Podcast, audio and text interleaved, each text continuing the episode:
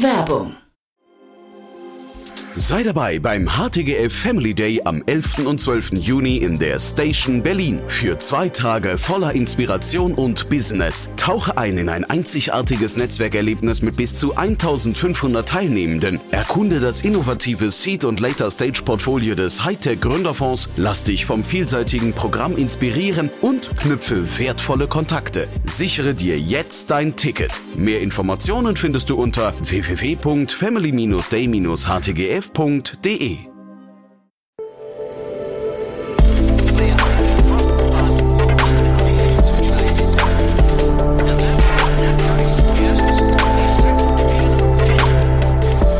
Startup Insider Daily. Interview.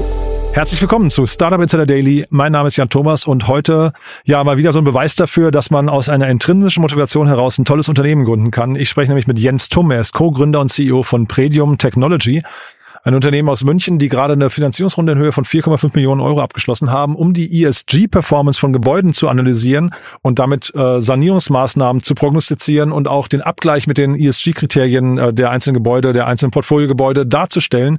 Ein sehr, sehr spannender Ansatz, finde ich. Und Jens erklärt im Gespräch zum einen, finde ich, macht einen sehr guten Pitch, aber er erklärt auch, wie das Unternehmen sich überhaupt gefunden hat, das Gründerteam sich gefunden hat. Und das ist auch eine schöne Geschichte. Deswegen freut euch auf ein tolles Gespräch. Jetzt, wie gesagt, mit Jens Tum, Co-Gründer und CEO von Predium Technology. Startup Insider Daily. Interview. Cool, ja, dann freue ich mich. Jens Tummes hier, Co-Founder und CEO von Predium Technology. Hallo Jens. Jan, hi, grüß dich. Schön, dass wir heute hier sein dürfen. Ja, der Anlass ist ein schöner. Glückwunsch zur Runde. Danke. Ja, Freut cool. uns sehr. Und ihr habt wild gefeiert, habe ich gehört. so, so, dass sogar Leute vorbeikamen und gefragt, was ist denn das für ein cooler Club? Ja, ja war ganz spannend. Ähm, tatsächlich am Anfang ganz gediegen, ganz ruhig, bisschen gemeinsam was mit dem Team gegessen nach einer intensiven Fundraising-Zeit. Und nach und nach, äh, es wurde später, die Musik wurde lauter und irgendwann dann hier gut abgedanced mit dem Team. Tatsächlich so stark, dass dann irgendwann die Personen am Office vorbeigelaufen sind und gefragt haben, wo denn hier der Eingang zum Club ist. cool. Kann nicht jeder von sich behaupten, ne? Das heißt, die Musik hat gestimmt. Wie groß ist euer Team gerade? Genau, wir sind jetzt 25 Leute. Ah, ähm, möchten das Team jetzt in den nächsten Monaten verdoppeln, aber du siehst, wir können nicht nur hart arbeiten, sondern wir können dann schon auch gut feiern. Ja. Und ihr könnt, hast du gerade gesagt, intensiv Fundraisen. Da müssen wir gleich mal im Detail drüber sprechen. Aber ich würde sagen, bevor wir das machen, äh, erzähl ein paar Sätze zu euch, was ihr genau macht. Sehr, sehr gerne. Ähm, letzten Endes sind wir eine Softwarelösung im Immobilienbereich. Heißt, wir helfen Immobilienbestandshaltern wie Versicherungen, Banken, Fonds, Asset Managern, ESG-Risiken zu identifizieren und dann entsprechende Maßnahmen auch zu planen. Das heißt, heute ist ESG ein unglaublicher Risikofaktor für den Immobilienwert und steht deshalb ganz oben auf der Prioritätenliste in der Immobilienbranche. Und wir sehen tatsächlich immer mehr Bestandshalter, denen es auch gelingt, eine CO2-Bilanz zu ihren Gebäuden zu erstellen. Zeitgleich stellen sich aber viele die Frage, welche Sanierungsmaßnahmen müssen wir eigentlich wann tätigen? Weil wenn du dir vorstellst, ein Unternehmen hat zehn, mehrere hundert oder mehrere tausend Gebäude, dann ist es natürlich so, dass man nicht alle Gebäude sofort nachhaltig machen kann. Und da helfen wir mit wenigen Daten sehr, sehr schnell einen Überblick über ein Gebäudeportfolio zu bekommen. Hinsichtlich ESG-Risiken zeigen wir dann die Performance auf. Wo steht das Gebäude hinsichtlich CO2-Ausstoß, auch das Portfolio hinsichtlich Energieverbrauch. Und dann leiten wir entsprechende Maßnahmenpläne ab, inklusive Kosten, Förderung, Ersparnisse und helfen dann im letzten Schritt auch im Reporting. Das heißt, Immobilienunternehmen können heute nicht nur ihr Bestandsportfolio mit uns analysieren, sondern können uns auch im Ankauf und im Verkauf verwenden, was natürlich sehr, sehr wichtig ist, um möglichst früh auch Risikofaktoren zu identifizieren und dann auch darauf einzugehen. Also ich finde, wenn man dir zuhört, man merkt, du warst gerade im Fundraising, das war on point. Ist ja, ist ja, ist ja durchaus ein ähm, komplexes Feld, in dem ihr da unterwegs seid, aber du hast es super erklärt, finde ich. Jetzt hast du gerade gesagt, ähm, äh, es gibt gerade Risikofaktoren durch äh, ESG und das ist natürlich spannend, weil zeitgleich hast du von Versicherungen, Banken und so weiter gesprochen, Immobilienfonds. Ja. Ähm, das ist ja interessant, weil du hast auf der einen Seite eine Zielgruppe, die eigentlich wahrscheinlich gar nicht so leicht zu erreichen ist, aber zeitgleich haben die gerade wahrscheinlich einen totalen äh, Handlungsdruck, ne? Ja, der Druck ist enorm. Also man kann sich vorstellen, als wir damals in die Branche gegangen sind vor drei, vier Jahren und wir haben gefragt, wie relevant ist das Thema ESG, dann haben alle gesagt, ja, ESG ist spannend, machen wir. Wenn man dann unter die Haube geschaut hat, dann war es ESG eigentlich mehr ein Text auf der Webseite. ähm, jetzt ist allerdings der regulatorische Druck stark gestiegen und wir haben selten noch Gespräche, wo wir irgendwo fragen müssen, ob ESG relevant ist, sondern es ist eher die Frage, wie könnt ihr uns helfen? Und dann erläutern wir es auch entsprechend. Weil auch das zum Hintergrund in den vergangenen zehn Jahren war es in der Immobilienbranche eher so, man hat Gebäude gekauft, man hat Gebäude gehalten und dann auch wieder für einen Wert von 1,5x, 2x oder auch mal 3x verkauft, mhm. teilweise ohne dass eine wertsteigende Maßnahme überhaupt stattgefunden hat. Da kann man sich natürlich schon die Frage stellen, wie sinnvoll ist es auch aus einer volkswirtschaftlichen Perspektive. Aber jetzt durch den regulatorischen Druck, die Gesetzgebung auch auf EU- und nationaler Ebene, man bekommt es ja teilweise auch in den Medien mit, ähm, Thema Wärmepumpen etc. ist es tatsächlich so, dass der Druck enorm gewachsen ist und dass heute nur noch die erfolgreich sein können und auch in Zukunft erfolgreich sein werden, die sich frühzeitig und proaktiv mit ihren Immobilien beschäftigen. Also sich auch wirklich die Frage stellen, wie sieht's denn in meinem Portfolio aus, welchen Energieverbrauch, welchen CO2-Ausstoß habe ich und was kann ich auch tun, um das zu minimieren. Mhm. Jetzt ähm, diese Kundengruppen, wie gesagt, Bankenversicherung, die, die stelle ich mir relativ schwer vor, sie zu erreichen. Wie, wie äh, reagieren die auf ein Startup, das jetzt sagt, wir lösen eure Probleme? Ah, das ist schon mal ganz wichtig, dass wir, wir sind zwar natürlich noch ein junges Unternehmen, aber treten jetzt nicht als Startup auf, sondern da bin ich dem Team hier auch sehr, sehr dankbar. Das ist eins, ich weiß, wenn du jetzt mein Team fragen würdest, die würden sagen, äh, sagt dem Jens nie, dass er noch ein Startup führt, weil das uns immer ganz wichtig, nach außen sehr professionell aufzutreten, wie ein gestandenes Unternehmen. Und das schaffen wir heute. Das ist in jedem einzelnen Kopf im Team drin. Da bin ich dem Team auch sehr, sehr dankbar, dass da jeder sehr, sehr professionell auftritt und dementsprechend werden wir von vielen gar nicht mehr als Startup wahrgenommen, sondern wirklich auch als gestandenes Unternehmen, weil wir dann auch auf Bankenseite häufig mit Geschäftsführern zu tun haben ähm, und sind da sehr froh, dass wir da schnell Gehör finden. Teilweise passiert es natürlich, also bin ich ganz offen. Ich laufe dann teilweise in einen Meetingraum und dann denkt sich wahrscheinlich die eine oder der andere Geschäftsführer, Zuhörerin erstmal, okay, wer kommt denn jetzt hier rein? Ist ja noch relativ jung, äh, da schon viele Geschichten erlebt, aber spätestens nach fünf bis zehn Minuten merken die dann, okay, die wissen von was sie sprechen und dann ist das Gespräch auch auf Augenhöhe. Genau, weil ich hätte jetzt gesagt, also zum einen das Alter kann man nicht verbergen, auch das Alter vom Unternehmen ja wahrscheinlich nicht. Ne? Also das heißt, irgendwann kommen ja die Fragen, wo man sich dann vielleicht Klar. doch ein bisschen so muss man die Hose runterlassen muss sagen, hey, also wir sind halt noch jung. Ne? Ja. Ja. Absolut, wir verstecken uns da auch gar nicht. Ähm, natürlich sind wir noch jung, schnell gewachsen, schnell gelernt. Aber ich glaube, das schätzen unsere Kunden auch sehr, dass wir auf der einen Seite sehr professionell arbeiten, aber auf der anderen Seite schon noch, ähm, ja, mit uns kann man auch auf Tuchfühlung gehen. Bei uns kann man auch mal noch zum Hörer greifen, anrufen und Wünsche äußern. Äh, und dann gehen wir auch gerne drauf ein. Lass mal gerne in euer Produkt einsteigen, weil du sagst jetzt gerade, ihr habt Daten quasi als Basis. Woher kommen die denn? Ja, Datenthema natürlich im Gebäudesektor ein großer Punkt. Wir haben Daten, die wir verarbeiten, dann zum Beispiel aus Excel-Tabellen, aus letzten Endes aber auch ERP-Programmen. Und wir haben eben den Vorteil, das ist sehr, sehr, sehr wichtig, dass wir jetzt nicht erst ein Jahr lang Daten sammeln müssen, sondern wir brauchen gewisse Key-Informationen von unseren Kunden, zum Beispiel einen Energieausweis oder gewisse Rahmendaten zum Gebäudetyp. Also ist es ein Bürogebäude, ist es ein Wohngebäude, dann brauchen wir zum Zweiten die Informationen, um was für eine Technologie handelt es sich. Also haben wir jetzt zum Beispiel eine Gasheizung und eine Ölheizung drin. Dann ist natürlich die Fläche noch sehr, sehr wichtig und der Standort. Und darauf basierend haben wir dann Modelle entwickelt, sodass wir erste sehr, sehr gute Abschätzungen treffen können. Und wenn man dann nach und nach Daten nachliefert, dann können wir die natürlich auch einpflegen. Aber dementsprechend über diesen schnellen Ansatz, die Anreicherung der Daten, können wir eben innerhalb von Tagen einen ersten Überblick über ein Portfolio geben und dann den Unternehmen auch helfen, wo gehen sie jetzt wirklich ins Detail rein.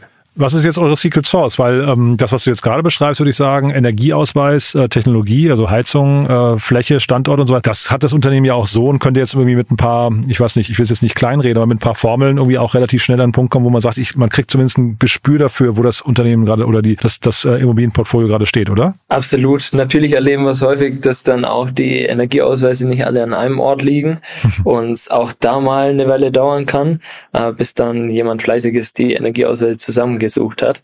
Ähm, Aber es ist so, das sind natürlich nur Rahmeninformationen. Mhm. Für die Berechnungen, die wir fahren, auch wenn es dann um eine Maßnahmenplanung geht, da braucht man natürlich Informationen zur Gebäudetechnologie und wir brauchen natürlich auch Informationen detaillierte zur Gebäudehülle. Also um es nicht zu kompliziert zu machen, aber das bedeutet, welche Informationen brauchen wir? Wir brauchen U-Werte, heißt wie gut ist die Dämmung, welche Dämmmaterialien wurden verwendet? Und all diese Informationen zu einer Dämmschichtdicke, zu den U-Werten und zu den verwendeten Materialien, die legen in der Regel jetzt nicht sofort äh, hand quasi äh, greifbar, ja, mhm, ja, ja, griffbereit ja, vor. ähm, und wir können sie eben anreichern und da sind unsere Kunden sehr, sehr glücklich, weil sie mit uns dann eben schnell loslegen können auch. Wie ist denn die typische Reaktion eurer Kunden dann, ähm, wenn ihr jetzt irgendwie so eine Performance, jetzt habt ihr so ein äh, Portfolio analysiert und dann gibt es wahrscheinlich ein paar, äh, paar ähm, äh, ich weiß nicht, Immobilien darunter, wo man eigentlich sagt, hm, das, also da lohnt sich fast gar nicht mehr, die müssen wir eigentlich eher abreißen. Ist das dann so die Reaktion, dass man sagt, okay, das ist jetzt so eine heiße Kartoffel, die reichen wir weiter oder gehen die äh, Unternehmen eher hin und sagen, dann müssen wir da jetzt erst recht schnell handeln? Beides tatsächlich. Letzten Endes ähm, sind die unsere Kunden erstmal sehr, sehr froh ähm, und erleichtert, wenn sie dann mal einen Status quo sehen, wo sie überhaupt stehen. Mhm. Denn sie haben sich ja häufig Ziele gesetzt. Ähm, wenn sie aber gar nicht wissen, wo sie aktuell stehen, dann wissen sie auch nicht, wie weit sind sie überhaupt von ihren Zielen weg. Mhm. Und basierend auf diesem Status quo. Natürlich, wenn dann ein Unternehmen sieht, dass das Portfolio eher schlecht dasteht und einzelne Gebäude besonders hervorstechen mit einer negativen Bilanz, dann ist häufig die Frage, was können wir denn tun? Und das können Sie dann eben mit unserer Predium Action Engine durchrechnen und sehen auch sofort, welche Kosten fallen da an und lohnt sich das überhaupt. Und Häufig lohnt es sich, auch aufgrund der Förderungen, und dann werden entsprechende Maßnahmen auch eingeleitet. Aber es ist natürlich auch teilweise so, dass die Kosten doch sehr, sehr hoch sind.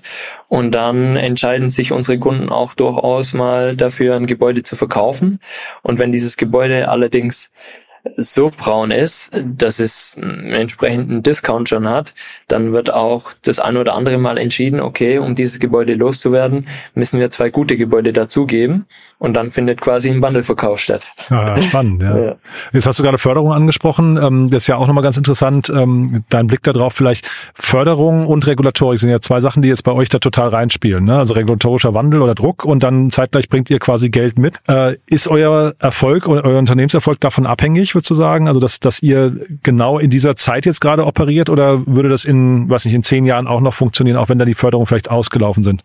Ist auf jeden Fall zwei sehr stark beschleunigende Faktoren, sowohl das Thema der Regulatorik als auch das Thema der Förderungen. Mhm. Ähm, bis vor drei, vier Jahren ist in diesem Markt relativ wenig passiert. So offen und ehrlich sind, glaube ich, auch alle Marktteilnehmer. Mhm. Und das lag vor allem daran, dass es keine Regulatorik gibt. Und die Regulatorik ist allein deshalb schon wichtig, weil Regulatorik dann natürlich auch einen Rechtsrahmen schafft und auch Sicherheit. Heißt, all die Unternehmen, die jetzt freiwillig nachhaltig sanieren würden. Die würden es ja nicht tun, wenn sie wissen würden, okay, alle anderen machen es nicht mhm. ähm, und ich muss dann viel höhere Mieten verlangen. Da schafft der die Regulatorik einen guten Rahmen und jeder weiß, woran er ist. Ich würde es mir teilweise noch wünschen, dass die Regulatorik besser definiert wäre, auch äh, langfristiger, so dass man wirklich die endgültige Sicherheit hat. Aber ein unglaublicher beschleunigender Faktor, die Regulatorik. Und wenn es um das Thema der Förderung geht, dann ist es natürlich auch klar. Wir können viel analysieren, wir können auch viel aufzeigen, wo man tätig werden muss. Wenn es dann allerdings darum geht, dass Unternehmen auch wirklich tätig werden und Maßnahmen umsetzen, dann sind Förderungen natürlich unerlässlich, weil sich viele Maßnahmen sonst nicht lohnen würden und wir sonst auch keine Maßnahmenumsetzung haben würden. Und dann wäre es auch für mich ein trauriger Alltag, weil dann würde ich aufzeigen, wo die Probleme liegen, würde ich aufzeigen, was wir tun müssen, um nicht nur die Gebäude nachhaltiger zu machen, sondern auch unser Klima zu schützen. Aber mir wären dann die Hände gebunden, weil eben die Maßnahmen nicht umgesetzt werden. Also da bin ich durchaus froh, dass es entsprechende Anreize gibt. Ihr habt euch ja jetzt äh, in eurer Pressemeldung als PropTech bezeichnet. Ne? Würdest du sagen, das ist die treffendste Formulierung oder seid ihr eigentlich ein Cleantech-Unternehmen oder seid ihr ein, ein SaaS-Unternehmen oder wo, was würdest du sagen, was seid ihr eigentlich am ehesten? Schon PropTech? Ich glaube, SaaS-PropTech trifft wahrscheinlich ganz gut, ähm, weil wir ein Startup im Bereich äh, Real Estate sind natürlich. Ja, ihr seid ja kein Startup mehr, hast du ja schon gesagt, ne? Ja. Das Modell, ja, ich sag's jetzt unter uns quasi. ähm, aber ja, PropTech gerne. Ich hoffe, dass es dann in der nächsten Pressemitteilung zur nächsten Runde, dass dann der Name PropTech oder Startup gar nicht mehr auftaucht. Mhm. Und lass mal vielleicht die nächste Runde, also oder die aktuelle Runde, ähm, du kannst ja sagen, wie lange das Geld dann langt, ne, bis die nächste Runde kommt, aber äh, lass mal durch die aktuelle Runde gehen. Du hast ja schon gesagt, es war eine intensive Fundraising-Zeit. War das, weil äh, das Marktumfeld für euch dann doch nicht so leicht war? Weil ich hätte jetzt gedacht, das Thema hat doch eigentlich totalen Rückenwind und wir reden ja über eine vergleichsweise frühe Runde, wo ich dachte, dass der Markt eigentlich auch noch relativ beruhigt. Absolut. Ich glaube, intensiv haben wir es selbst gemacht. So. Ähm, per se, die, das Investorenfeedback war sehr, sehr gut. Also wir hatten ähm, man darf es wahrscheinlich gar nicht laut sagen, aber nach wenigen Wochen schon die ersten Termsheets konnten uns am Ende auch heraussuchen, mit welchem Investor, mit welchen Investoren wir auch zusammenarbeiten möchten. Ähm, also es hat große Freude gemacht. Wir haben allerdings gesagt, nach dem Learning der letzten Runde, wir wollen zeitgleich mit Initiierung der Runde, wollen wir dann auch das Recruiting starten, mhm. weil wenn das Geld auf dem Konto ist, bringt es ja nichts, sondern wir wollen direkt auch dann das Wachstum hochhalten. Geld muss und dementsprechend, arbeiten, ne? ja. hm. genau, wir haben ja. Finanzierungsrunde gemacht, wir haben unsere Sales-Zahlen hochgehalten und zeitgleich rekrutiert. Deshalb war die Zeit sehr intensiv. Aber es hat sehr gut geklappt. Wir hatten viele Stimmen im Vorfeld, auch in unserem Umfeld, die gemeint haben, Jens, wollt ihr nicht noch sechs Monate mit dem Fundraising warten? Ähm, das Marktumfeld ist gerade nicht einfach, aber wir haben gesagt, unsere Zahlen sind so gut, die Entwicklung passt, das Team ist motiviert. Wir wollen jetzt nicht äh, Gas herausnehmen, sondern wir wollen eher äh, weiter das Wachstum beschleunigen. Und ja, die Runde hat uns dann auch bestätigt und wir sind auch sehr, sehr glücklich mit äh, den Investoren, die dazugekommen sind, mit äh, dann auch am Ende UVC Partners und Mutschler Ventures haben wir auch spannende Angels noch dazu bekommen und sind auch sehr, sehr glücklich darüber, äh, dass unsere Bestandsinvestoren ähm, B2 Venture nochmal sehr stark mitgegangen sind, weil das ja auch nochmal für sich spricht. Die kennen uns mittlerweile über ein Jahr lang und wenn die dann auch nochmal ihre Anteile ausbauen wollten, was wir ihnen dann auch genehmigt haben, ja, spricht es für uns, spricht natürlich auch für sie, weil wir bisher da wirklich sehr, sehr gut zusammengearbeitet haben und mit all unseren Investoren macht es bisher sehr, sehr viel Spaß. Mhm. Und also nach Blick, Blick nach vorne, was sind so die größten Herausforderungen jetzt? Größte Herausforderung für uns ist immer das Thema Recruiting. Wir, ganz spannend, wir arbeiten da mit einem befreundeten Startup zusammen im Recruiting. Und da hat der Geschäftsführer neulich zu mir gesagt, Jens, das gibt's gar nicht. Ihr seid mit Abstand von allen Startups diejenigen, die die meisten Personen ablehnen und die da sehr stringent vorgehen. Aber wir sind nun mal das, was wir an Personen dazu holen. Wir sagen auch immer People First. Wenn wir die People First nehmen und smarte Leute dazu bekommen, dann wächst die Company automatisch.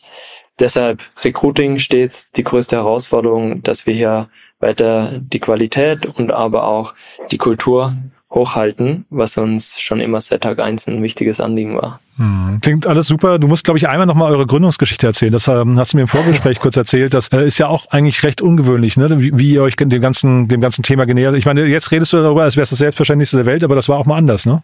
Ja, ich sage auch, äh, ist sehr selbstverständlich heute. Ähm, aber in der Zeit der Gründung gab es natürlich auch manchmal das ein oder andere Fragezeichen. Ich gehe gerne darauf ein, warum.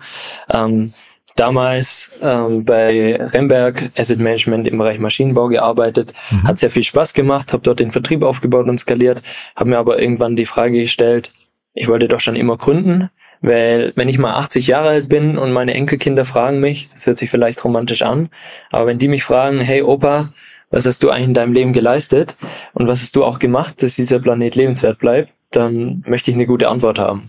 und die Antwort war mir bis dahin nicht gut genug. Und deshalb habe ich gesagt, ich kündige ähm, und mache mich gemeinsam mit Mohamed Ali und mit Max, die beiden habe ich am CDTM kennengelernt und schon viele Projekte mit ihnen gemacht, habe ich gesagt, wir kündigen jetzt und wir gehen unser eigenes Projekt an.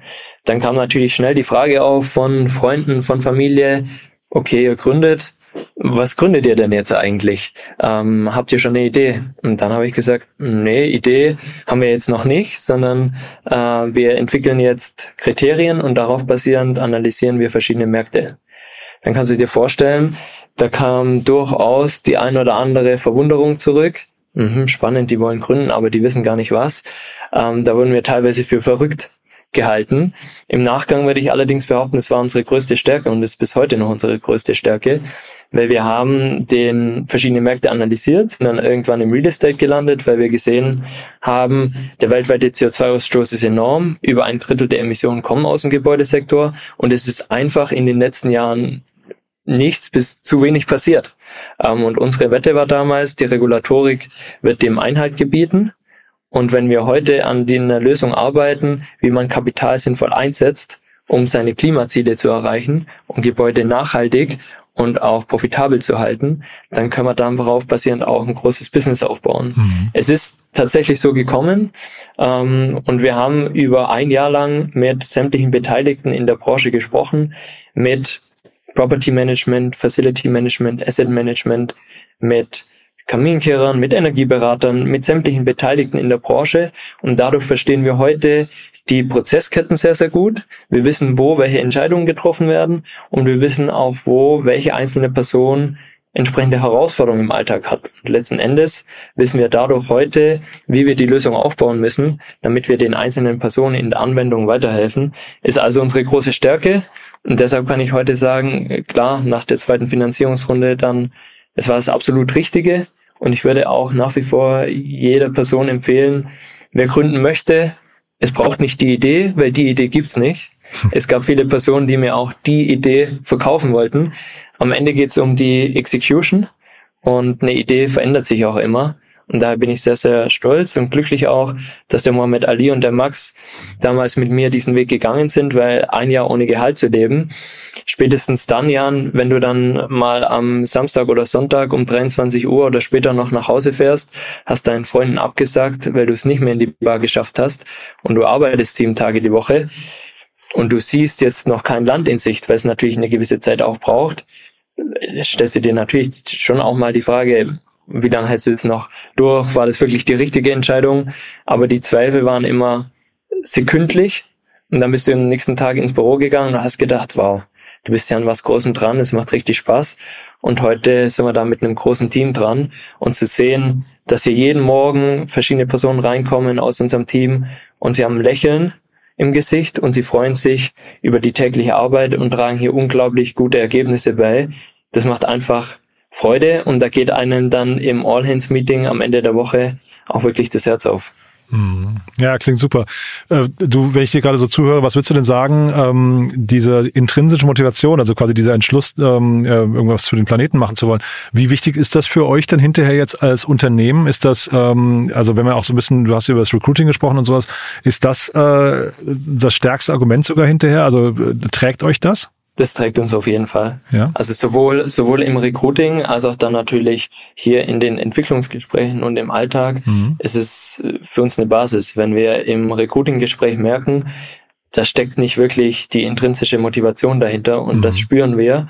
Das heißt, wenn man sagt, es ist einem wichtig, aber wir spüren es, dann ist die Person hier auch nicht richtig am Platz, weil wir brauchen Personen, die dafür brennen und die die Extrameile gehen.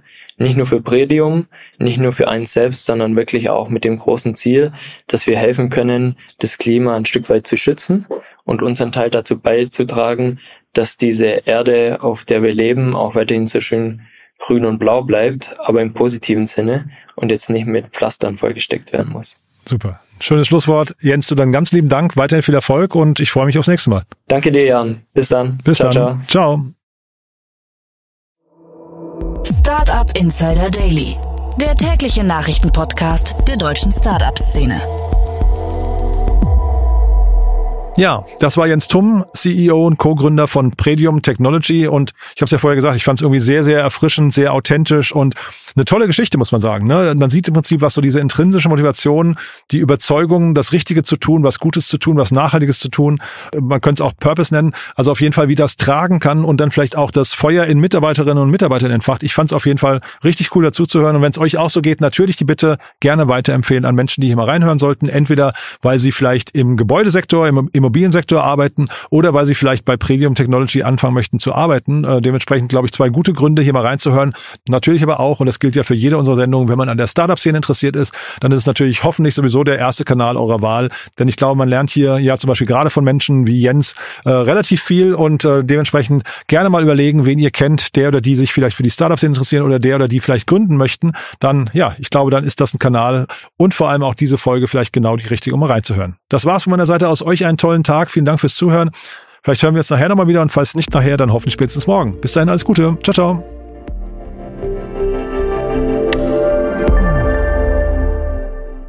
Diese Sendung wurde präsentiert von Fincredible. Onboarding made easy mit Open Banking. Mehr Infos unter www.fincredible.io.